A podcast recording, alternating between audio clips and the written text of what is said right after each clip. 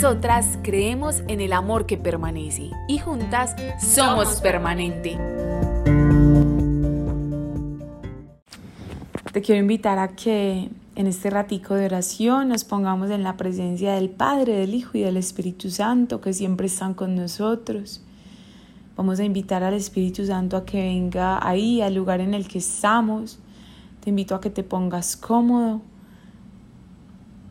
a que hagas de este espacio un momento para entrar en intimidad con Dios.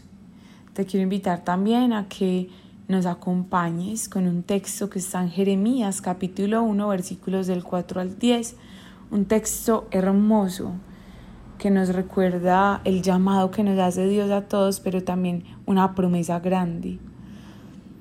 Antes de darte la vida, yo ya te había elegido. Antes de que nacieras, ya te había yo apartado. Te había destinado a ser profeta de naciones. Yo te contesté, Señor, yo soy muy joven y no sé hablar. Pero el Señor me dijo, no digas que eres muy joven. Tú irás donde yo te mande y dirás lo que yo te ordene. No tengas miedo de nadie, pues yo estaré contigo para protegerte. Yo, el Señor, doy mi palabra. Palabra de Dios, te alabamos, Señor.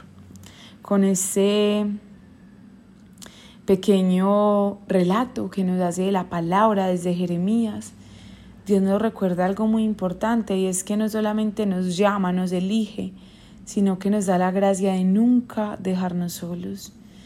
No importa si en tu corazón quizás hay vacío, soledad o tristeza.